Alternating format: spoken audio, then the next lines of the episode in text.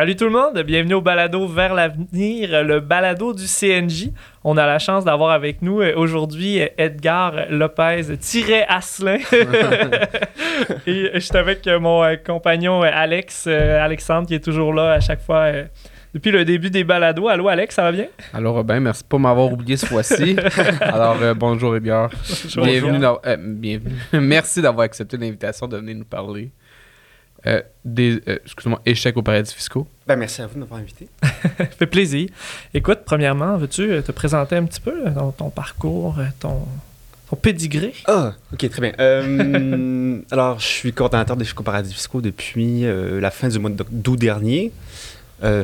auparavant, j'ai étudié, j'ai une maîtrise en philosophie, à l'Université de Montréal, travaillé en philosophie allemande, puis j'ai fait aussi un petit crochet par le droit que j'ai finalement laissé tomber mais qui mine de rien à tout là, dans, la, dans la discussion, dans la grande discussion sur les paradis fiscaux.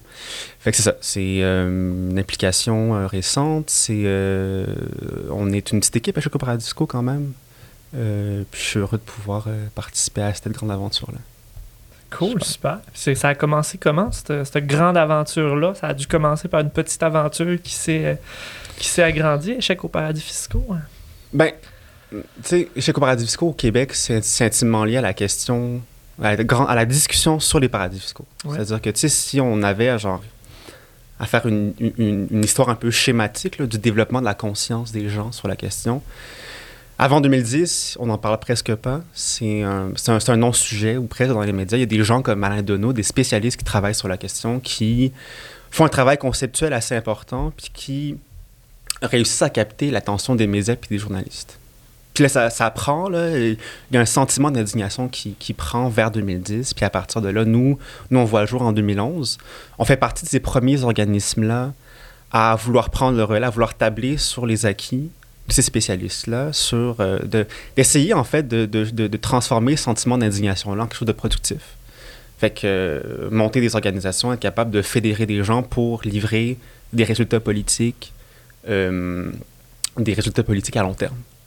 Euh, donc, c'est maintenant, c'est après 11 ans, de, presque, presque 12 d'activité politique. Euh, notre rôle, on est un collectif, on, est une espèce de table de concertation qui euh, permet de coordonner l'activité des différents organismes, qui, des organisations en fait, qui font partie des chèques paradis fiscaux. on est une structure démocratique aussi, c'est-à-dire que toutes les décisions, toutes les interventions qu'on fait sont d'abord passées font d'abord l'objet en fait d'une approbation par nos membres. C'est-à-dire qu'on va soumettre ça au vote, on va en discuter avec eux. Quand ça passe pas, ça passe pas. On n'intervient pas sans leur accord. Donc ça nous donne quand même une, bonne force. On, est appuyé par 18 euh, organisations euh, syndicales étudiantes communautaires. Il y a les quatre grandes centrales, il y a plusieurs syndicats importants, dont le, le CFPQ. Euh, et puis, donc voilà, c'est 1,7 million de membres, de personnes individuelles représentées à travers leurs organisations syndicales étudiantes communautaires. Euh, donc, et Alain Deneau a travaillé beaucoup avec nous. Maintenant, il a quitté l'organisation. Il, fait, il a, changé aussi un peu de projet, mais ça reste quand même qu'on a, qu'on a, qu'on sort sur cette vague-là, qu'on a poursuivi et qu'on on, porte le même message. C'est-à-dire que notre mission, elle, elle demeure la même. Le, le, le, problème central, le défi central de la question des paradis fiscaux, c'est éduquer les gens, renseigner les gens, leur faire comprendre ce que c'est, que c'est pas juste que c'est pas juste un phénomène économique marginal, que c'est pas une lubie de gens personnes, de, de, personnes fortunées qui peuvent se, payer le luxe euh, de, de, cacher leur argent dans les paradis fiscaux. Non, c'est un phénomène qui aujourd'hui fait, fait partie, qui est un rouage central en fait de notre système financier, puis qui en symbolise même les, les, euh, les dérives mm-hmm. à bien des égards. Euh, donc, ça, on, on durant dix ans ou presque, notre mission, ça a été parler, faire publiciser ou euh, essayer de rendre public la question des paradis fiscaux, tous les enjeux techniques, puis en parler en termes politiques. notre, notre, rôle, c'est pas non plus d'informer de, de, d'informer les gens sur les, les, subtilités juridiques dans la loi fédérale de l'impôt sur le revenu. Non, c'est d'en parler, d'essayer de mettre en perspective ce que ça veut dire de perdre comme pays le, le contrôle sur un système financier, de plus être capable non plus de percevoir des impôts, puis en fin de compte, mettre en perspective c'est les conséquences. Mhm. C'est-à-dire, euh, souligner, euh, souligner l'écart fiscal, c'est-à-dire l'argent qui devrait revenir au fisc, au fisc, au trésor public et qui ne revient pas au, fisc. Et en fin de compte, le sous-financement de tous les, de, de, de, tous les services publics, en fin de compte. Puis c'est quoi justement parce que moi, dans ma conception, qui est assez limitée, je te dirais, là, un paradis fiscal, je me dis soit peu importe un particulier qui envoie son argent, exemple, aux îles Caïmans, ou un gouvernement qui euh, se décentralise, ben pas un gouvernement, une entreprise qui se décentralise. Il n'y avait aucun lapsus là, avec le mot gouvernement. une entreprise qui se, qui se décentralise, mettons, qui va aller, euh, je sais pas, si on prend l'exemple de l'Europe, des concessionnaires qui vont aller en Europe de l'Est pour pas payer de taxes, mais qui vont euh, importer les véhicules, mettons, en France pour les vendre. On prend, je pense, Renault, en tout cas des compagnies comme ça. Donc, est-ce que c'est ça? Est-ce que c'est plus? Est-ce que. Les paradis fiscaux, euh, le propre du paradis fiscal, c'est d'être quelque chose de de, de, de, subtil, de, difficile à, à, définir. Il n'y a personne qui revendique ce titre-là. Euh, le paradis fiscal ou juridique, parce que le paradis fiscal, c'est euh, comment dire, c'est un raccourci de paradis fiscal et, juridique. Fait un paradis fiscal est un paradis fiscal pour les personnes qui en, qui en bénéficient. Mm-hmm. Euh, on peut donner des définitions. Euh, Alain Deneau, par exemple, dans son petit précis sur les paradis fiscaux, il identifie quatre caractéristiques que moi je trouve assez, assez éclairantes. Euh, Franck Jovanovic, prof à la TELUC, prof d'économie à la TELUC, a fait paraître en octobre dernier, je ne me trompe pas, un ouvrage. Euh, lui, qui est, bon, forcément une personne qui a, une, un, angle plus technique sur la question, identifie sept caractéristiques. Mais je pense qu'on peut s'en tenir aux quatre qu'Alain Deneau euh, identifie. Il y a d'abord bon, un système fiscal avantageux. Avantageux pour les particuliers qui ont de l'argent, pour les multinationales. On a euh, un système de loi qui est très complaisant, voire dérisoire. Donc, euh, il est très facile d'enregistrer une compagnie. On, permet aussi des montages juridiques qui seraient interdits ailleurs, dans d'autres pays, au Canada, en Europe, dans les pays qu'on dit normaux, parce que les paradis fiscaux sont paradis fiscaux par rapport à des pays qui ont des taux d'imposition mhm. ou des régimes juridiques dits normaux, hein, comparables. Ça, ça fait deux. Le troisième, ce serait une forme d'anonymat ou euh, de confidentialité exacerbée. On pense toujours, quand on parle de ça, au, célèbre secret bancaire suisse. Un secret bancaire qui était inscrit. La, la, Suisse est connue pour son secret bancaire parce que le secret bancaire était inscrit dans le code pénal. On pouvait être jugé pénalement devant des cours suisses si on était un banquier puis on décide de, de révéler des, euh, des, des, des informations confidentielles sur le compte de banques, de, de, de, personnalités, de personnes en, Suisse. Troisième élément. Et quatrième élément, qui est le plus subtil, mais qui est, à mon avis, le plus intéressant, parce qu'il nous permet de nous reconnecter à la réalité des paradis fiscaux, c'est le décalage entre l'activité financière, l'activité économique réelle dans un territoire, puis l'activité financière. Ça, on peut, on peut l'exprimer de plusieurs manières différentes. Là. Euh, dont je parlais, lui, euh, aime bien utiliser euh, le ratio de l'offre de financement versus les besoins de financement réels. Donc, il y a énormément d'argent disponible dans ces paradis mhm. fiscaux-là, mais il y a des besoins économiques, des besoins de financement assez réduits. Mhm. Euh, Gabriel Zuckman et Ludwig Wier, qui sont deux euh, économistes qui sont spécialisés sur la question des paradis fiscaux et l'évaluation des montants qui sont évadés, eux euh, évaluent le ratio des profits dégagés par les compagnies qui sont situées dans les paradis fiscaux versus la masse salariale. Dans un pays dit normal, en général, le ratio est de 0,5, c'est-à-dire qu'on dégage à peu près 50% plus de profits qu'on dépense en masse salariale. Dans les paradis fiscaux, ça peut monter à 8 à 16 fois la masse salariale. Et dans des cas extrêmes, comme dans les îles Caïmans, on peut, attendre le, on peut atteindre le millier. Le millier de fois plus que la masse salariale.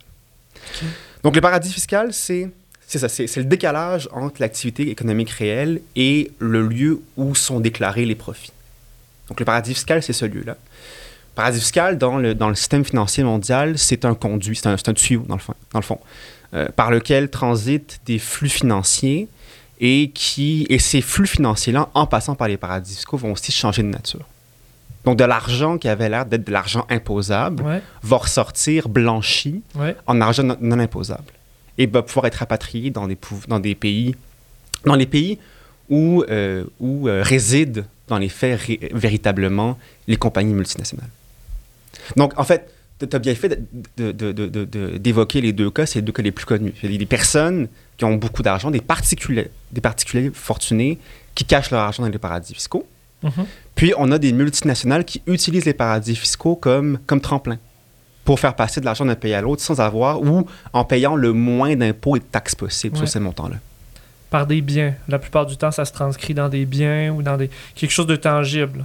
Puisque quand tu parles du flux financier, c'est quelque chose qui est un petit peu moins... euh, con- con- c'est plus conceptuel. Ouais. Euh, voire des fois virtuel aussi. là. Ouais. Alors que lorsque ça revient, pour ne pas être nécessairement impo- imposable ou quoi que ce soit, c'est quelque chose qui est plus tangible. C'est soit des biens, exemple, on parlait de la, des, des voitures, des. Des, des C'est-tu ça ou ça peut être carrément Non, un non, retour d'argent? Non, c'est de l'argent. C'est de l'argent. Souvent, en fait, euh, dans les montages qui concernent le Canada, ce sont des dividendes qu'on ramène. OK. Euh, ce qui est présenté comme des profits passe par la Barbade, par les Bahamas, puis peut être légalement rapatrié au Canada sous forme de dividendes. OK. C'est vraiment, des flux- c'est vraiment de l'argent qui passe. là. On connaît aussi euh, euh, le, le- le- le- le principe du prix de transfert. Il faut savoir que les multinationales, c'est pas une unité juridique. Hein. Les multinationales, c'est plusieurs filiales qui, aux yeux de la loi, sont indépendantes, autonomes. En principe, les filiales des multinationales devraient euh, faire affaire comme si elles faisaient affaire avec d'autres compagnies indépendantes. Ce qu'on appelle le principe là, de ar- de arm's length OK. de, de, de, de, de- de réelle compétition, en fond. En vérité, souvent, les, euh, les filiales trafiquent les prix de vente et d'achat pour euh, déclarer le plus de profit po- possible dans les paradis fiscaux, puis vendre à des marges vraiment euh, minimes dans les juridictions de marché, là où en fait on, on- on- on- on réalise les profits. Donc, on peut extraire, je vais donner un exemple, là, on peut extraire un minéraux, des, des minéraux en, en, disons en Australie. Ouais. Euh, la filiale australienne de la compagnie, la multinationale, va vendre, euh, va réaliser un profit. ben, en fait, ça va vendre à un prix minime à la filiale dans les Bermudes, dans les paradis fiscaux. Cette filiale-là va vendre à un énorme prix à la filiale canadienne en réalisant un profit important et donc va rapatrier une partie du profit qui est dégagé par la filiale canadienne. La filiale canadienne, elle, va vendre à, un prix fort en dégageant une marge de profit infime pour avoir à déclarer le moins de profit possible au Canada. Donc on voit là, c'est ces trois compagnies-là qui devraient agir de manière autonome, comme si elles ne se connaissaient pas, comme si elles n'avaient pas de lien Ouais. juridique ou, ou- ou financier, dans le fond, agissent de manière concertée pour réduire Mhm. le fardeau fiscal, pour essayer de réduire, euh, en, fin, euh, en fin de compte, le- le- le- les versements aux fiscs nationaux. Alors, outre peut-être l'éducation et euh, l'information, de quelle manière qu'on peut contrer, si- s'il y a des manières tangibles, de, de venir contrer justement l'envoi d'argent, de sommes au, dans les paradis fiscaux? Euh, de manière tangible, euh, les, les paradis fiscaux, puis justement, c'est ce que je disais sur l'écart, c'est que les paradis fiscaux, ça, ça a pour effet de nous déposséder, nous individuellement, d'un pouvoir politique. là. Mhm. Les gens. La, la- la question qui revient le plus souvent là, durant nos, nos événements, c'est comment moi je fais individuellement pour, pour intervenir dans. Parce que c'est c'est un peu frustrant. On, on se dit, mais là, c'est de l'argent qui pourrait être investi, tout ça, j'aimerais agir. Bon. Il y a très peu qui, à l'échelle individuelle, peut être fait. On peut mettre la pression sur nos organismes, sur nos organisations syndicales pour euh, aider justement des organismes comme les paradis fiscaux. On peut mettre la pression aussi sur le gouvernement pour que le gouvernement agisse. Parce que les véritables clés de pouvoir résident dans les mains des deux paliers de gouvernement, donc fédéral, provincial, surtout le fédéral, là, qui a le plus de pouvoir en matière fiscale. Euh, d'un point de vue juridique, le gouvernement pourrait, ou en fait d'un point de vue législatif, le gouvernement pourrait fermer plusieurs, plusieurs échappatoires principaux. Donc arrêter de... Par exemple, le gouvernement fédéral passe des accords de double non-imposition avec... euh, en fait, de non-double imposition, pardon, pour le lapsus, euh, avec des paradis fiscaux. Donc, euh, pour éviter justement que... Ces accords-là ont, ont- ont du sens avec des pays où, qui ont des taux d'imposition normaux, comme l'Allemagne, par Ouais. Alors, une, une- une compagnie qui, ferait, qui déclarait ses profits, qui paierait ses, ses impôts en Allemagne, ben, on estime qu'elle n'aurait pas à faire la même chose au Canada une fois Mhm. qu'elle rapatrie ses, ses activités. Mhm. Ça a du sens, hein, parce Ouais. que bon, ils paient leur, leur dû où ils le doivent. Ça a moins de sens quand c'est les paradis fiscaux. Mhm. Donc, euh, quand le taux d'imposition est à 2% euh, puis qu'on permet par la suite aux filiales, aux filiales canadiennes de rapatrier cet argent-là sans payer d'impôts supplémentaires au Canada, eh bien là, là, il y a un problème. Et puis, ces accords-là, ils sont légaux. Ils ont été signés par le gouvernement. Puis, il existe comme ça plein de petites euh, interventions les juridiques qui peuvent être faites. Puis, enfin, puis, on pourrait même considérer le dernier palier, le palier qui est le palier international. En ce moment, il y a un grand mouvement là. Il y a une discussion qui se tient sur la réforme de la fiscalité internationale. Donc, l'OCDE qui a proposé un projet qui, s'articule en deux piliers, euh, qui aujourd'hui, qui, a, qui a été signé par, par les États en novembre 2021, puis qui en ce moment fait, fait euh, est en cours de ratification. Donc, l'Union européenne a accepté, a adopté le principe du pilier 2 à la mi-décembre dernier. Le Canada n'a pas encore pris de position, mais on attend incessamment là, une déclaration sur le sujet. Les États-Unis, depuis la reprise en main d'une des deux chambres par les républicains, on n'a plus d'espoir de voir cette, euh, cette, euh, cette réforme-là entrer en vigueur. Mais ce qu'on peut faire aussi, c'est... Donc, le deuxième pilier de cette réforme-là propose d'instaurer un taux minimal d'imposition mm-hmm. international à 15% Fait que tous les États accepteraient d'imposer au minimum à 15 les, les, euh, les activités des entreprises. Alors, on dit c'est très bien, parce que la plupart des, paradis fiscaux ont un taux d'imposition qui sont inférieurs à 15% On dit que c'est très bien, euh, que c'est un bon principe, que c'est une bonne idée, mais que le taux de 15% est trop faible. La plupart des pays aujourd'hui, euh, des pays développés de l'OCDE, vont pratiquer des taux d'imposition qui varient entre 20, 20, 20 30 puis ça peut aller jusqu'à 35 pour certains pays africains. Donc, entre, entre le 15 puis, disons, ce seuil minimal-là de 20 qui peut aller jusqu'à 35, mhm. il y a un jeu possible. Il y a une espèce de... Puis, on a peur que au, fil du temps, ce qui devait être un, taux d'imposition minimal devienne un taux d'imposition maximal. Que les États qui pratiquent ce qu'on, ce qu'on, les taux d'imposition qu'on voudrait voir être pratiqués soient entraînés à la baisse mhm. par, euh, par cette proposition-là. Alors, effectivement, peut-être que certains paradis fiscaux classiques, comme la, la Barbade, les Bermudes, euh, comme les îles Caïmans, vont rentrer dans les rangs et accepter d'imposer plus normalement euh, les compagnies multinationales. Mais le problème, il n'est pas là. Le problème, c'est la tendance générale à la baisse des taux d'imposition. Mhm. une, tendance qui, qui, s'observe depuis le début du 20e siècle. Il y, a eu, euh, il y a eu plusieurs phases où Durant la guerre, par exemple, au Canada, on pouvait imposer jusqu'à 90% le profit des entreprises. Aujourd'hui, on est à environ 23,5 puis des particuliers qui sont à 43% C'est ça aussi. Des particuliers qui travaillent, entre autres, dans la fonction publique, qui perdent du pouvoir. Ben, c'est ça. Eux sont imposés à plus de 30% C'est ça. Donc, on utilise, puis c'est. Euh, il y, a un débalancement qui s'opère. Les taux d'imposition sur les multinationales baissent parce qu'on veut toujours. Parce qu'on veut pas, en fait, que ces compagnies-là aillent à s'établir ailleurs. Il y a un jeu de chantage qui s'instaure. Les, gouvernements font des, cadeaux juridiques, fiscaux mhm. aux compagnies. Les minières, entre autres, au Canada. L'industrie du jeu vidéo au Québec, des, exemples. Euh, mais avec les taux d'imposition, puis ces cadeaux-là qui sont faits, la part, la part euh, du, fisc, ou du moins des, du trésor public, qui est comblé par l'argent qui arrive des, multinationales, des, des grandes compagnies, et qui disparaît, doit être comblé par autre chose ou carrément faire l'objet de coupures. Mhm. Alors, on nous dit qu'aujourd'hui, on perd de l'argent, qu'on n'a plus, euh, que le système de, santé est dans un état lamentable, que, euh, qu'on est dans le trou, on parle d'austérité depuis des années, et on demande aux particuliers, particuliers de faire plus d'efforts, et on va couper. les individus, eux, doivent subir les, effets réels d'une, joute politique qui s'engage entre les compagnies, entre les pays aussi qui pratiquent des taux d'imposition très bas, et les gouvernements dits normaux demande au monde de faire des épiceries à 75$ puis de se serrer la ceinture. Voilà, voilà, c'est ça. Mais on continue d'engranger euh, des profits.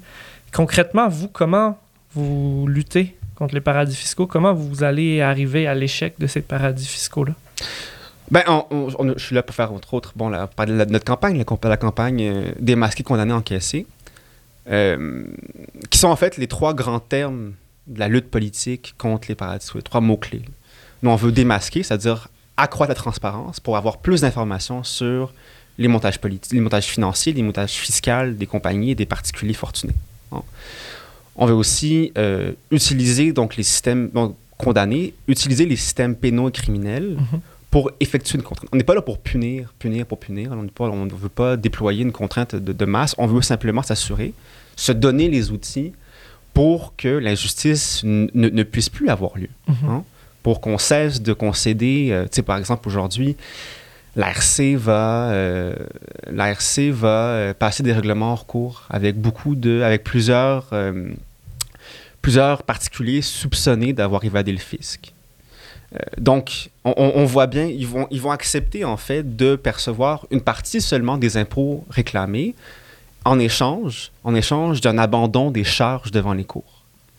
Mais le problème, c'est que souvent, en fait, tout le temps, ces règlements hors cours-là, ces, ces règlements-là, ils sont, ils sont confidentiels. Mhm. Donc, on ne sait pas combien d'argent a été vraiment récupéré.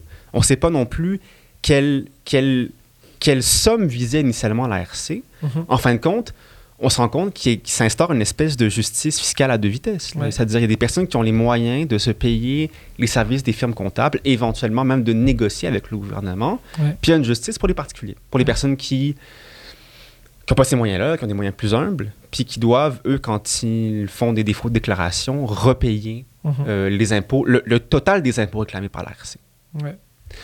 Et finalement, il y a encaissé, encaissé qui est vraiment, qui je pense, est, est, le point central, hein. c'est vraiment le point nodal de la campagne, c'est être capable d'aller rechercher ces impôts-là. Ce dont je vous parle depuis tantôt sur les, prix de transfert, sur euh, le taux d'imposition du deuxième pilier de l'OCDE à 15% ça, c'est des revendications claires qu'on adresse au gouvernement et qu'on va même défendre en consultation publique euh, pour être certain qu'on recouvre les sommes perdues. Mais ce qu'on, donc la campagne, c'est la, nouvelle campagne nous a permis de revisiter, donc de, reformuler des revendications, des revendications claires avec des chiffres clairs, puis euh, avec des euh, des destinataires aussi assez clairs. Mais c'est aussi une manière de formuler, d'avoir un, objet politique plus efficace. On veut que les gens comprennent. Comme je vous dis depuis le, depuis le début, l'objectif, c'est de faire comprendre, c'est de, de, faire croître l'indignation, de, faire en sorte que les gens exercent une pression populaire sur le gouvernement et mhm. qu'il les force à euh, entreprendre des actions. Puis, depuis 10 ans, depuis même 15 ans, il y a eu une amélioration de ce point de vue. On est passé en une dizaine d'années à peu près là, en d'une absence de discussion presque totale à une mobilisation généralisée. Aujourd'hui, on en parle. Aujourd'hui, euh, le gouvernement du Québec euh, prend des actions, le gouvernement fédéral aussi. C'est pas les solutions qu'on cherche, c'est pas ce qu'on réclame non plus. On est extrêmement critique à chaque fois de ces, de ces solutions-là, mais elles sont proposées. Mm-hmm. Il faut simplement s'assurer que ces propositions-là ne deviennent pas le, la, limite de l'action politique qu'on peut entreprendre. Il faut toujours pousser. Donc nous, c'est notre rôle. Continuer de coordonner l'action de nos membres. on agit vraiment à, l'échelle des organisations syndicales, communautaires et, et euh, et étudiantes qui composent le collectif. On intervient durant les commissions parlementaires, on intervient auprès des gouvernements, puis on continue d'organiser des, événements pour, pour sensibiliser les gens, pour les éduquer, pour leur faire comprendre que c'est pas justement le petit, euh, c'est pas, euh, pas une lubie, c'est un problème majeur qu'il faut, euh, qu'il faut affronter. Puis c'est pas juste en taxant les richesses qu'on va y arriver. Ben, taxer les richesses, c'est une bonne chose dans, tous les cas. Je pense que c'est pas dans notre mandat. Il y a plein d'organismes québécois qui font très bien ça. Oxfam, euh, Commission mhm. Main Rouge, euh, euh, Attaque, qui parlent très bien de ces sujets-là. Mais il ne faut pas, faut pas oublier que, que face à une augmentation de taxes, il y a plusieurs compagnies, il y a plusieurs particuliers qui sont prêts, voilà, qui sont prêts à déployer les moyens qu'il mhm. faut pour, pour déguerpir. Mhm. Puis ils vont dire, ben là, si vous augmentez nos, charges fiscales, euh, nous, on s'en va, on va aller chercher un, environnement fiscal préférable. Il faut des fois caler aussi le bluff de la compagnie. C'est pas juste l'environnement fiscal qui détermine euh, l'établissement, la résidence fiscale. Il y a aussi le niveau euh, de formation des, des, des, des salariés, des, employés employés. Euh, il y a l'accès à un système de santé public, l'accès à un système d'éducation publique qui forme bien les techniciens et techniciennes, des gens qui sont en maîtrise de, leur domaine. Donc, il y a ça aussi qui rentre en ligne de compte. Euh, euh, donc, oui, oui, évidemment, il faut s'assurer que le système d'imposition soit progressif, qu'on aille vraiment chercher l'argent qu'on peut chercher, mais aussi il faut colmater les brèches. Il faut défendre l'intégrité du, du système fiscal puis en fin de compte, j'ai envie de dire, pour même simplifier la chose, qu'on veut juste arrêter de se soucier de ça. On veut arrêter de se, soucier des fuites. Mm-hmm. Nous, on veut simplement qu'on. Je vais, il y, a une formule assez drôle utilisée par Alain Deneau dans, dans, un documentaire récent qui est paru en France. Il dit que les paradis fiscaux nous prennent du temps nous prennent du temps de discussion. en ce moment, on perd du temps à discuter de ça. On prépare du temps, j'ai beaucoup de plaisir.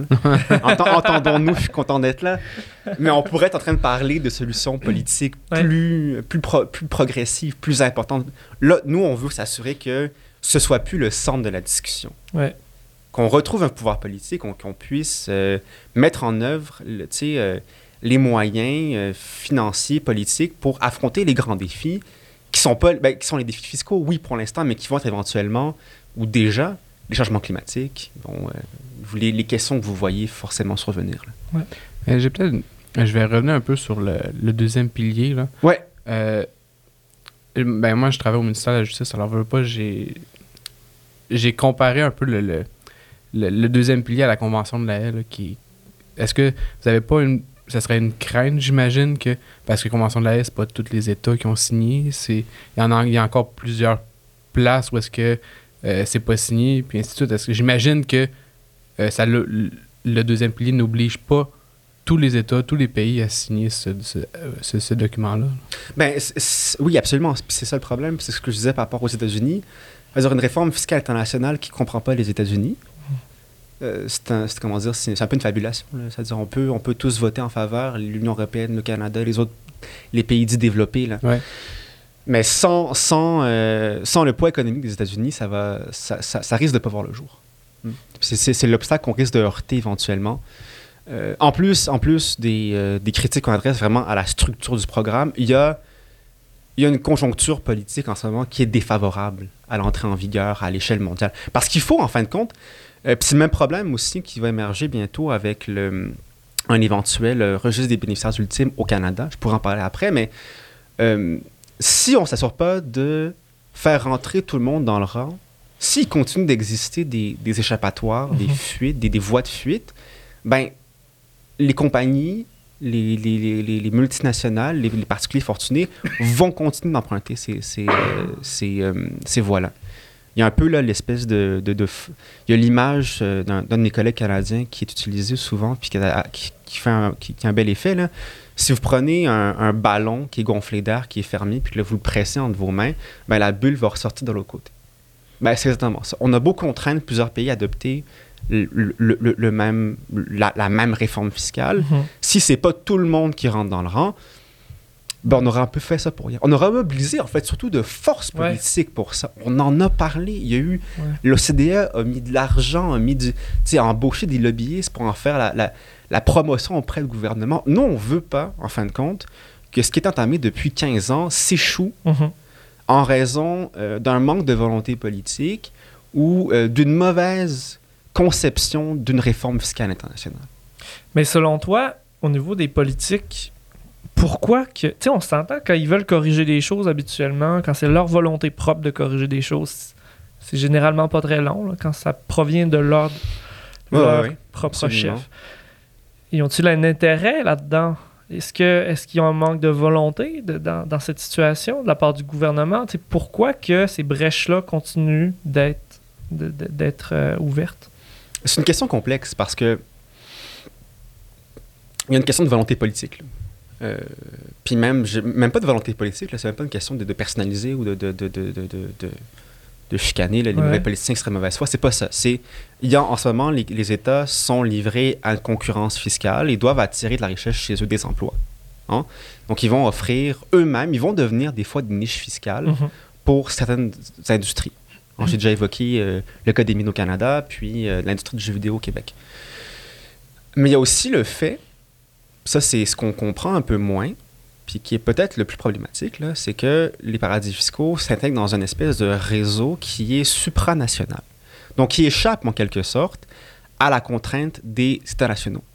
Le gouvernement du Canada, individuellement, ou le gouvernement de la Barbade, mm-hmm. individuellement, n'ont pas aujourd'hui les moyens de d'éliminer l'échappatoire fiscal qu'ils offrent à des compagnies parce que ça aurait toute répercussion financière, parce que même ils n'ont pas nécessairement le pouvoir de légiférer là-dessus.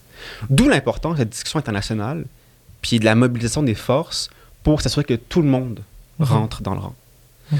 Euh, donc, je pense que c'est les deux. C'est euh, ça, ça, ça, revient en fin de compte à une question de volonté. Il faut que tout le monde se mobilise, mais d'un espèce d'alignement des étoiles, d'une pression continue politique par les citoyens pour s'assurer que les chefs politiques, les, les, gens qui détiennent en fait vraiment les clés du pouvoir puissent agir ou agissent euh, dans cette perspective-là. Ça nous prend un gouvernement qui croit, entre autres, en le pouvoir public. sais, un gouvernement qui veut privatiser, un gouvernement qui veut démanteler le système public, et pas nécessairement un gouvernement qui sera favorable pour c'est ça, il faut le conceptualiser aussi. Il y a des personnes pour qui les paradis fiscaux, c'est pas un problème parce qu'on laisse le libre cours au, mhm. au, marché. Tu sais, c'est le marché qui. Euh, puis c'est ça aussi, Alain de nous souvent une, formule. Ce qui, lui, ce qui, ce qui dénonce le plus, c'est la perte de pouvoir des pays, des États. Nous, on perd démocratiquement le mhm. pouvoir, le contrôle sur les lois veut, qui seront votées ultimement. Les paradis fiscaux deviennent des, des espèces d'enveloppes juridiques, fiscales, qui sont taillées sur mesure pour le besoin de certaines industries. Ben, pour le, le monde financier, essentiellement. Euh, mais pour des gouvernements pour qui le service public, c'est pas quelque chose qui est important, pour qui euh, euh, il s'agit de simplement maintenir l'ordre pour favoriser le développement de, de, de, du marché, de, l'entreprise libre, eh bien, ce ne sera pas des problèmes. Mm-hmm. Donc, il, faut aussi, ça, ça va de soi, mais il faut aussi élire des gouvernements qui en parlent, qui ont des politiques fortes. Comme je dis, il y a des sommes, il y a des sommes gigantesques à aller percevoir euh, dans les paradis fiscaux. Là. Il, y a, il, y a, il, y a, il, y a, euh, il y a même la perspective de changer certains fondements des systèmes financiers et économiques actuels. Mais quand je parle de fondements, forcément, il faut la prise de conscience mhm. politique qui correspond et la volonté de, de, de déplacer euh, Monts et Marais pour ça. Ouais. tu parles de pression sur les je pense qu'il y a une pression à faire sur les particuliers, mais pas une pression négative, mais une sensibilisation à voter pour le bon gouvernement. Puis je pense que, tu sais, quand on dit il n'y a pas un bon, il n'y a pas un mauvais, mais je pense qu'un gouvernement qui est centré sur les besoins du peuple, à la base, théoriquement, c'est un meilleur gouvernement qu'un gouvernement qui est centré sur les profits et sur la, mm-hmm. la, prolifération d'entreprises qui vont aller générer des, des, puis engranger, en fait, des, des profits énormes. Euh, comment est-ce qu'on peut sensibiliser justement une population? Comment est-ce qu'on peut, en tant que, par exemple, en tant qu'organisation syndicale, en tant que, que, la coalition, que, votre, mission à vous, comment est-ce qu'on peut s'assurer de faire ça aussi auprès des particuliers? Euh, c'est-à-dire qu'il faut... Dans l'histoire dont, dont, je vous parlais tantôt dans le développement, ce qui nous a beaucoup aidé, c'est les leaks. Hein, les fameuses révélations de documents, de, des fuites de documents euh, financiers qui révélaient, qui mettaient des noms, euh, des visages sur, euh, sur ce problème-là qui était, qui était pas palpable, qui était intangible. je pense que ça va, être, ça va être il faut continuer de talonner le gouvernement, incessamment. Il faut, faut, faut, continuer d'en parler. Nous, de notre côté, on, suit l'actualité, on essaie d'intervenir sur tous les cas qui sont révélés par les journalistes. Les journalistes aussi ont un pouvoir, un, pouvoir de, de, sensibilisation à, à faire. Mais il faut s'assurer que ces journalistes-là puissent disposer de l'information nécessaire. Ouais. Euh, donc, je pense que ça, c'est. Il euh, faut recadrer un peu le débat, essayer de capter, de, comprendre la, centralité du problème des paradis fiscaux. Puis, euh, nous, nous aussi, ce qu'on fait comme organisme auprès de nos organisations, c'est d'aller parler aux gens. D'aller parler aux syndiqués qui sont en, qui sont en grève, d'aller parler aux centrales ou durant leurs congrès nationaux, d'aller enfin présenter cet, objet politique-là qui est notre campagne, qui réduit à trois termes assez, assez simples, trois, trois, trois, trois revendications politiques simples, le problème des paradis fiscaux. Mhm. Donc, c'est ça, c'est, ça va être de talonner. Les organisations politiques, les, les, syndicats en particulier, ont un pouvoir. Ils peuvent continuer, euh, eux, de, d'intervenir aussi dans, le cadre de, de, de, consultation publique. En ce moment, on, est en, plein, euh, en pleine période de consultation publique budgétaire au fédéral. Euh, écrivez. Sur le site Parlons Budget 2023, il y a un formulaire que les particuliers peuvent remplir où il est possible de partager nos préoccupations. On continue de parler des paradis fiscaux. Euh, on peut aller chercher des chiffres pour, euh, pour, pour, continuer de maintenir la pression sur le gouvernement. Euh, les organisations syndicales, elles vont, euh, on est déjà en discussion avec elles forcément, on est en plein dedans, mais euh, vont partager nos messages, vont, dans leur propre mémoire en discuter, parler de la situation internationale actuelle, mais aussi des, projets juridiques, législatifs plus propres au Canada. Donc c'est ça, je pense que c'est un heureux mélange des deux. Continuer la sensibilisation, ça reste un enjeu d'éducation. Puis par ailleurs, en tant qu'individu, ne pas, ne, pas se permettre de, de discréditer notre sentiment d'indignation. Ouais. C'est ça qui nous prend au trip, c'est ça qui va continuer, je pense, de, de mobiliser et de porter la lutte contre les paradis fiscaux. Depuis, euh, j'ai compris tantôt que ça faisait euh, 12 ans environ que, ça, que la coalition près, ouais. existait. Alors, depuis environ deux ans, est-ce que vous avez eu des gains signif- significatifs euh, en lien avec, avec euh, les échecs aux paradis fiscaux ou, euh, ben, ou non? C'est c'est Euh, un peu drôle à dire comme question, là, mais... Ah oui, oui, absolument. Il y en a eu plusieurs, en fait. Là. On peut comment, au, au Québec en 2017, puis ça a été peut-être ça a été un- un- vraiment un, un- un point de basculement pour nous, mais il y a eu une commission parlementaire sur le problème des paradis fiscaux.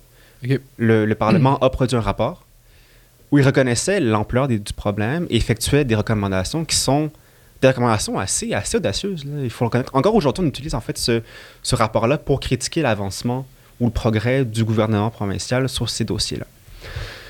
Le problème, c'est que le rapport qui a été produit un an plus tard par le gouvernement en place, alors le, gouvernement euh, libéral, euh, a pas, a pas repris, disons, les bonnes mesures ou a pas, a pas poussé les mesures proposées jusqu'à leur conclusion euh, logique.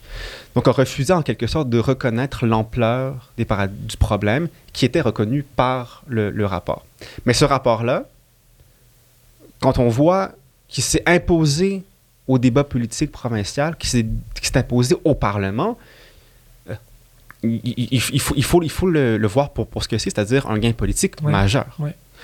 Euh, au fédéral, bon, depuis leur, leur- leur retour au pouvoir, les libéraux ont aussi augmenté euh, le financement euh, de l'ARC qui avait été complètement sous-financé durant les années euh, conservatrices. un peu pour les raisons qu'on évoquait sur les gouvernements qui ont, qui ont des objectifs différents, mais qui Mhm. ont aussi qui, qui, qui faisaient subir à l'ARC le contre-coup des pertes fiscales en- engendrées par les paradis fiscaux. Plus récemment, j'évoquais rapidement tantôt le registre des bénéficiaires ultimes, euh, qui est un outil de transparence fiscale. En fait, un registre des bénéficiaires ultimes, essentiellement, pour le dire euh, rapidement, c'est un registre qui recense les individus qui se trouvent, qui bénéficient ou qui contrôlent réellement des compagnies. Donc, c'est un registre qu'on espère qu'il soit public et qui dresse, dans le fond, euh, une, une carte des avoirs et des relations des personnes physiques, là, de chair, et des personnes morales, En 2021, le gouvernement du Québec, pionnier de ce point de vue-là au Canada, a adopté un projet de loi pour euh, l'instauration du premier, euh, du premier registre des bénéficiaires effectifs au Québec c'est pas encore tout à fait le projet qu'on cherche. entre autres, le d'ass- d'assujettissement des individus est fixé à 25 Donc, les seuls individus dont, dont les noms vont apparaître dans le registre, c'est ceux qui possèdent 25% et plus des parts d'une compagnie. Nous, on réclame un, taux à 10 parce que, euh, parce que 25 il y a des personnes qui se situent dans cette, dans cette fourchette-là entre 10 et 25% qui ne semblent pas avoir un contrôle majoritaire d'une compagnie, mais qui exercent quand même un Ouais. contrôle véritable et qui en profitent, là, qui perçoivent des, des, des, euh, des profits euh, considérables. Mais la décision de mettre en place ce registre-là public, hein, on, va y avoir, on va y avoir, nous, accès dès... ben, le, le- le projet de loi entre en, en vigueur à la fin du mois de mars 2023, donc incessamment. Et on devrait éventuellement, nous, en tant que citoyens, en tant que journalistes, euh, bon, euh, pouvoir y, y avoir accès et donc pouvoir nous-mêmes nous faire une idée de qui tire les ficelles, hein. qui, Ouais. a, qui a avantage dans, cette, euh, dans ce marchandage-là, dans ce contrat-là qui est euh, entendu entre le gouvernement du Québec puis l'entreprise. Donc ça, c'est un autre gain politique majeur. Mais à chaque fois, il y a toujours un, il y a toujours un mais, il, y a toujours, Ouais. euh, il manque l'étape supplémentaire, la condition qui rendrait vraiment contraignant Ouais. les outils déployés ou les solutions qui sont, euh, qui sont proposées. Euh, en ce moment, en ce moment même, là, le gouvernement fédéral tient des discussions, ou du moins une réflexion sur l'instauration d'un RBE, donc d'un registre des bénéficiaires effectifs, au niveau fédéral. Donc, qui couvrirait l'ensemble du territoire canadien, les territoires et les provinces. Ça, ce serait, ce serait l'instauration d'un outil majeur. Si toutes les provinces et le fédéral acceptaient de révéler les informations sur les personnes de chair et d'os qui possèdent des parts importantes dans les compagnies, on aurait tous un meilleur, un meilleur, euh, un meilleur portrait de la situation. Et j'ai envie de dire que les individus auraient moins d'endroits où se cacher. Ouais. On- il y aurait moins, il y aurait potentiellement moins de, de- de sommes qui pourraient disparaître euh, prendre le chemin des paradis fiscaux, puis éventuellement ne pas se retrouver dans le trésor public. Donc, il y, a eu, il y a eu, pour répondre finalement à la question de manière succincte, là, il y a eu, pardon, je m'emballe, mais il y a eu des gains politiques clairs. Il y a eu, à tout le moins, une reconnaissance politique au niveau institutionnel officiel, puis il y a eu un début de concertation, ce qui inclut aussi la solution à deux piliers dont, on parlait tantôt. Moi, j'ai envie de brasser la soupe un peu. J'aimerais ça que les gens qui nous écoutent s'indignent. Si tu peux répondre à la question. Euh, on va nourrir l'indignation populaire. C'est quoi les montants approximatifs qui se sont évadés là, du Canada? Du Canada? Ou du Québec, même. À la limite, on peut, on peut y aller Canada, Québec, dépendamment des chiffres que tu as. Ah, on n'a pas grand-chose pour le Québec. Au Québec, il faut savoir que cette question-là est très difficile. Ça fait. On n'a pas. Puisque c'est de l'argent qui est évadé, on n'a pas de, de source directe on n'a pas de, de, de, de, données directes de ce qui est évadé, de ce qui est perdu. Donc, les économistes sont réduits à faire une évaluation indirecte. Il y a beaucoup de variations. Mais aujourd'hui, on s'entend, les études les plus fiables s'entendent pour dire qu'au Canada, au total, donc palier fédéral provincial, on perd environ 8 milliards de dollars par année. Ça, c'est, disons, c'est, c'est, le côté, c'est, la, partie la plus, la plus basse de la fourchette d'estimation. C'est 8 milliards annuellement. 8 milliards, là, c'est euh, quatre fois le budget euh, du ministère fédéral de l'Environnement. C'est, euh, c'est pour, pour si on respecte les, chiffres 2022-2023 de la Société de l'habitation du Québec, c'est 23 000 unités de logement social, c'est-à-dire de logements subventionnés de personnes. On pourrait sortir des gens de la rue, on pourrait tenter de résorber en partie le problème de la crise du logement qui frappe le Canada au complet, les grandes villes à tout le moins et offrir du logement abordable à bien des gens. Puis on décide de ne pas agir. Ça, c'est pour ce qui est perdu par le Canada. L'envers de la médaille, c'est que on est aussi responsable d'énormément de pertes fiscales enregistrées par d'autres pays. On est le dixième au monde en termes de pertes fiscales euh, dont on, serait responsable. Donc, en plus d'observer donc les, les pertes fiscales qui sont enregistrées au Canada, il faut aussi considérer le total à l'international. Aujourd'hui, on parle dans les estimations supérieures d'environ 150 milliards de dollars annuellement qui ne sont pas captés par, euh, par les fiscs, par les autorités fiscales. 150 milliards, c'est... C'est une grosse responsabilité. Ben, c'est tellement gros que c'en est abstrait. Je on ne sait même plus à quoi lier euh, lire ces chiffres-là. je pense que le, le, Tax Justice Network, qui est un organisme euh, anglais qui euh, fait le suivi de ces dossiers-là depuis une quinzaine d'années, disait qu'on aurait pu vacciner trois fois la population mondiale contre la COVID. C'est-à-dire trois fois trois doses pour s'assurer que tout le monde soit protégé adéquatement. donc, c'est l'ampleur de, de, l'évasion. Puis, il y a toujours, en fait, des, dans ces évaluations-là, des, des comment dire, des, des facteurs dont on ne peut pas tenir compte. Entre autres, la baisse tendancielle des taux d'imposition entre les pays due à la concurrence fiscale, c'est très difficile à évaluer aujourd'hui, mais ça reste que, d'un point de vue structurel, en plus, des, euh, en plus de l'argent qu'on pourrait recouvrir, la lutte aux paradis fiscaux pourrait nous aider à remonter collectivement, hein, remonter collectivement les taux d'imposition et donc à regarder un peu les trésors publics. Ouais. Puis, y a-t-il des mécanismes pour protéger les leaks? On parle, je pense entre autres mais les gens qui vont aller publier sur WikiLeaks ou des choses comme ça. que, mettons un banquier euh, suisse qui irait se confier sur euh, des actifs qui pourrait y avoir. Y a-t-il des mécanismes actuellement mondiaux pour protéger justement ces gens-là, pour les inviter à dénoncer, mais à se sentir protégés? Euh, mondiaux, en fait, c'est, ça, ça, ça, être l'une des lacunes euh, les whistleblowers, les, lanceurs d'alerte, c'est des personnes qui ne bénéficient pas suffisamment de, de, protection légale. Donc, en ce moment, l'essentiel de la couverture qui est offerte, elle est par les, euh, par les, par les consortiums de journalistes comme le ICIJ, euh, qui offrent donc des espèces de dépôts anonymes là, pour aller déposer des, des, documents. C'est d'ailleurs comme ça qu'on a pu avoir accès à la plupart des leaks depuis une dizaine d'années. Mais ça reste que c'est l'un des défauts. Du point de vue international, tant que du point de vue national aussi au Canada. Puis une ambassade, est-ce qu'exemple, ça pourrait être un gain majeur qu'une ambassade, exemple l'ambassade du Canada, dirait que moi je suis prête à, à protéger ces gens-là. En tant que pays qui lutte contre les paradis fiscaux, je suis prête à, à prendre sous mon aile ces gens-là, pour qu'ils puissent venir se réfugier le temps qu'une intervention soit, soit posée pour les protéger. Est-ce que c'est, ce serait un monde de licorne de penser ça? Est-ce que ce serait réaliste? C'est un peu un monde de licorne. Euh, c'est-à-dire qu'on est tellement loin d'avoir des gouvernements qui font des paradis fiscaux, de la question de la justice fiscale, des, mhm. des, des, des, objectifs, que c'est même impensable. J'essaie de me figurer pendant que tu en parlais, tu posais la question de à quoi ça ressemblerait une situation, une espèce de conflit diplomatique, une crise entre deux pays. Je pourrais même pas me le figurer. C'est-à-dire que tant qu'il n'y a aucun pays qui en fait sa, sa, sa priorité, on n'aura pas les outils, on n'aura pas non plus la protection diplomatique qu'il faut. C'est un peu comme tant qu'il n'y en a pas un qui a embarqué, puis que les autres suivent, il n'y a personne qui ose y aller. Ben, oui, oui et non. C'est-à-dire que je pense qu'il y a des pays. Il y a des pays qui pèsent plus lourd. Euh, des pays comme le Royaume-Uni, comme le Canada, comme les États-Unis, comme plusieurs pays aussi de l'Union européenne qui pourraient faire leur part puis dire nous, on décide d'avancer, puis vous nous ferez subir bon, les, les conséquences mhm. que, que, vous voulez, mais on pèse dans l'économie mondiale, puis on s'en fout un peu. On, on fait accepter d'accuser le coup parce qu'on voit que l'ajout de politique, que la perspective à long terme est profitable.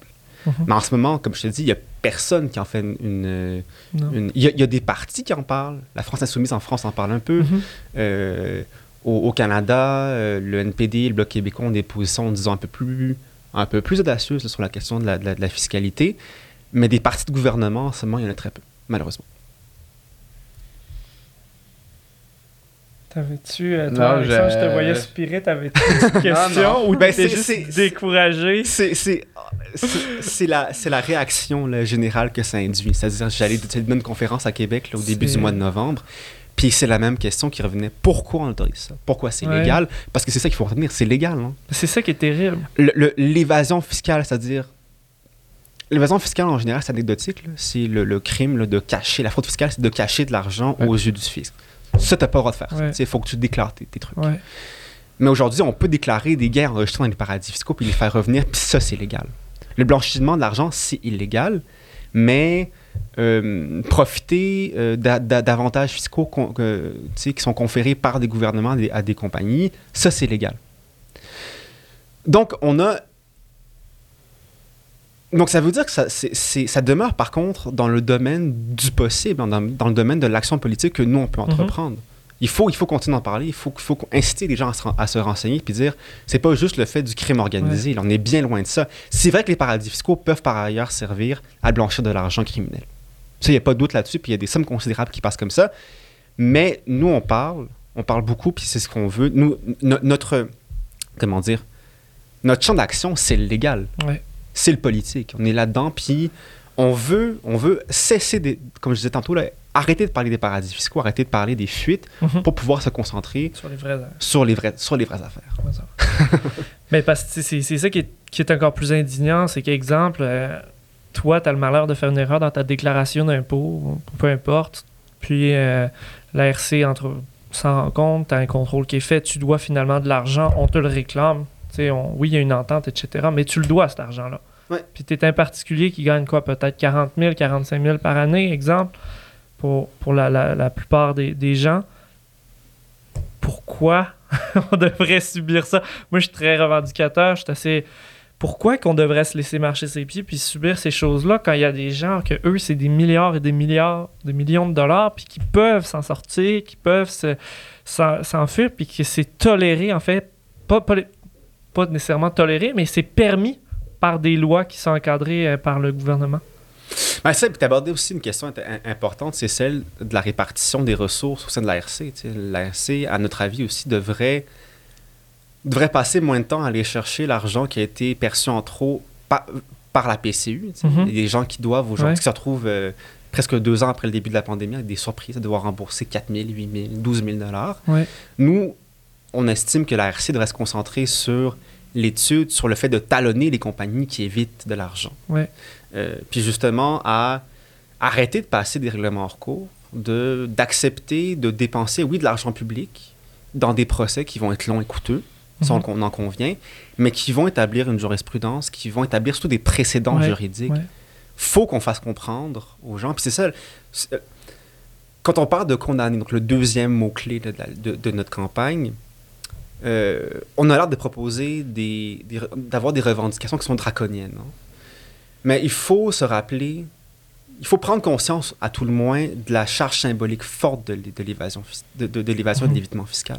Mhm. Quand on évite fiscalement, quand on se permet là, cons- con- consciemment d'éviter de l'impôt, c'est qu'on adresse un pied de nez à la société, puis à une conception aussi de la, de la chose commune qui dépasse l'intérêt égoïste. Mhm.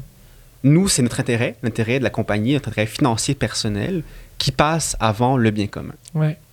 Donc, je pense que des fois, ou on pense, hein, je pense que c'est la vie de, notre- de tout le collectif, mais il vaut mieux dépenser un peu plus d'argent durant un exercice financier, fiscal, public pour euh, établir les, ju- les, les- les- les- les précédents juridiques, pour établir la jurisprudence, et pour à terme dissuader le plus de gens possible.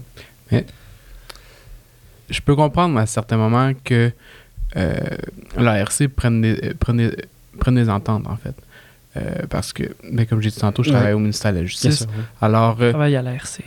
euh, je peux comprendre le, Je m'en vais. je peux comprendre le, le point parce que dans d'autres situations, comme par exemple, là, j'imagine une, une succession.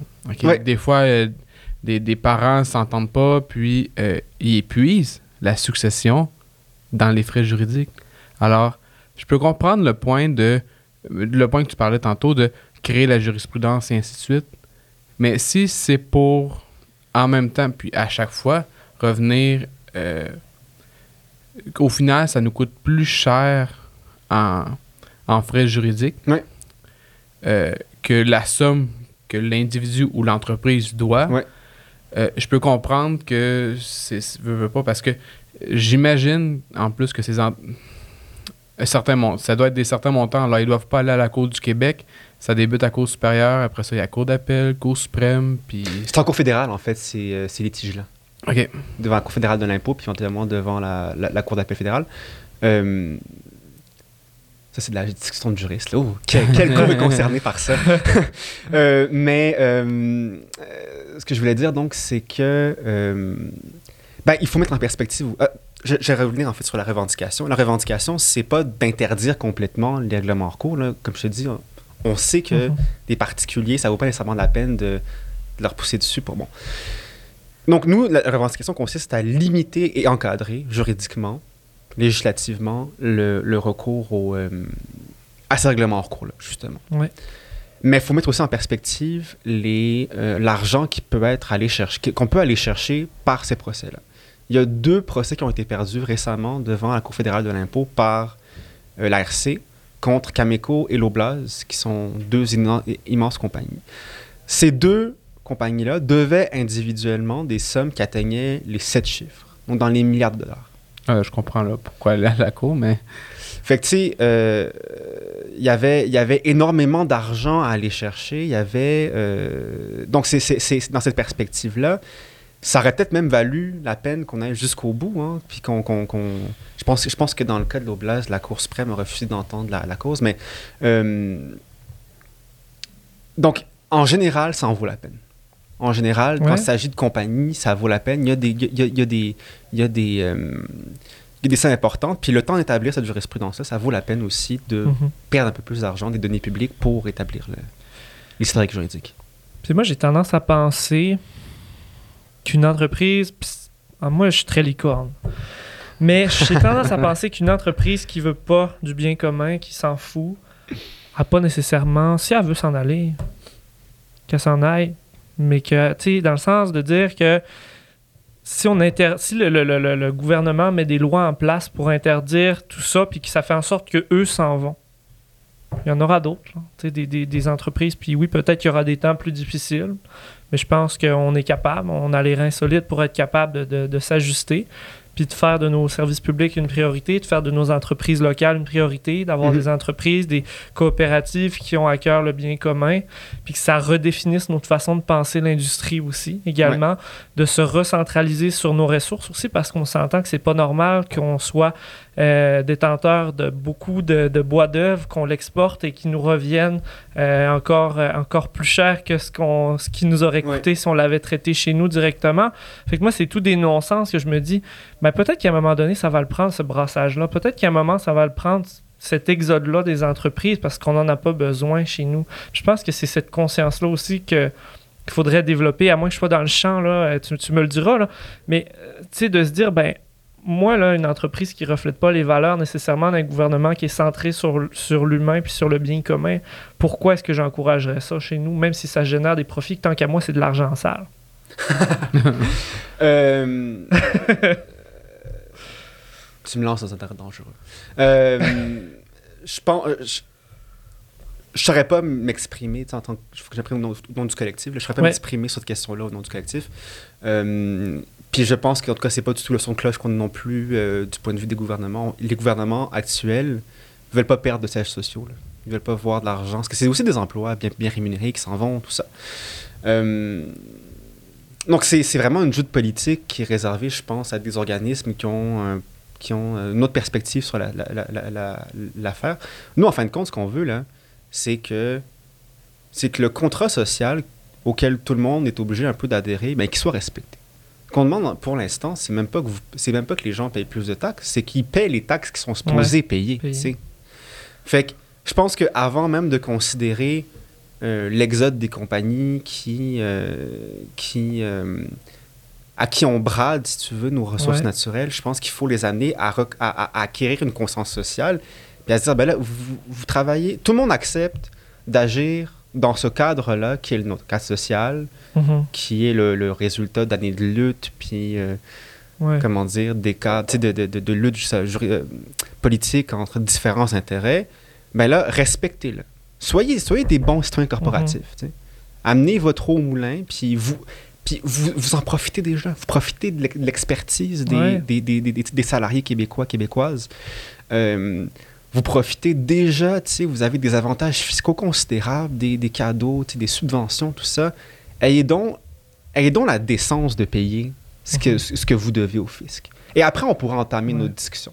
Mais nous, c'est ça, c'est vraiment, on veut colmater la brèche, on veut être capable de on veut avoir des citoyens corporatifs qui ont allure. Ouais. Ben, c'était un peu ça que, quand je disais l'exode, mais c'était de remplacer ces entreprises en gardant notre main-d'œuvre, par contre, qui est qualifiée, puis que tu disais tantôt est hautement qualifiée grâce à, notre système, entre autres, d'éducation, qui est très fort, qui est solide. Euh, c'était de garder cette main-d'œuvre-là, mais de la, faire travailler dans des entreprises ou de, ou de créer des nouvelles entreprises profitables, en fait, au bien commun. C'était plus ça, là. C'était pas nécessairement ben, d'engager une perte d'emploi, puis à, ce niveau-là. Je voulais juste. Mais je, je, sais, puis je, suis tout à fait conscient. C'est juste que. Euh, il faut l'anticiper aussi, la question. C'est la question que les gouvernements, tu sais, euh, le, gouvernement marois s'était penché sur la question. Est-ce qu'on mhm. peut se permettre euh, mhm. de, de, perdre des sièges sociaux? À l'époque, ils avaient estimé que non. Je ne veux pas discuter de, la, de, la, conclusion, mais, mais en tout cas, on n'a pas, pas le contexte politique encore pour envisager des reconversions professionnelles, des, mhm. le changement d'entreprise, même si éventuellement, je pense qu'il va falloir le faire. Euh, merci beaucoup. Ça, je pense que ça a cogné, à moins que ce soit Alexandre qui ait donné des coups sur la table. Non, je pense que ça a cogné. Moi, j'aime ça, toute transparence avec nos auditeurs. Quand ça cogne, il nous reste 5 minutes, fait qu'on doit rapper, même si les sujets sont vraiment intéressants. Merci vraiment. Et j'aimerais ça t'entendre un peu sur ton expérience de, de, balado aujourd'hui avec nous. Comment tu as trouvé ça? C'est super. Je sens comme à la maison. C'est le fun. C'est fun de pouvoir parler de ça. Puis, euh, ah, mine de rien, c'est pas tous les jours que j'ai l'occasion de parler aussi, euh, aussi de manière aussi extensive de nos sujets, de nos. Je pense que c'est un beau Je pense que c'est une cause politique que, dont tout le monde devrait reconnaître l'importance. Ouais. Puis, euh, ben, salut, euh, good job. Je, merci d'avoir donné cette, cette plateforme-là. Vous faites du beau travail. Merci, merci d'être venu. Puis là, je m'excuse, j'ai pas beaucoup parlé, parce qu'il y avait tellement d'informations qui rentraient, puis j'essaie d'analyser tout en même temps. Alors, euh, ça, non, un matin, c'était un peu difficile. Je pensais que tu allais poser ta question. Ça, t'aimerais-tu ça venir à notre réseau des jeunes qu'on tient à chaque année, des fois, euh, pour venir sensibiliser nos jeunes euh, syndicalistes dans l'âme, pour qu'après ils puissent propager la bonne nouvelle dans leur région? Fait, chaque année, on tient un réseau où ce qu'on rencontre des jeunes, une, une centaine de jeunes, c'est vraiment intéressant. Puis on a tout le temps une tribune pour avoir des intervenants qui viennent nous. Euh, je serais, c'est, ce serait, ça serait vraiment un grand plaisir. je serais très d'accord. cool. fait que, euh, écoute, on, on, garde contact de toute façon, c'est ça. Génial. merci beaucoup, les gars. Ben, merci. merci. à toi. Merci à vous de nous avoir écoutés. Puis on se retrouve euh, sur les ondes pour un prochain balado de Vers l'avenir, le balado du CNJ. Salut tout le monde. Merci. Bonne journée.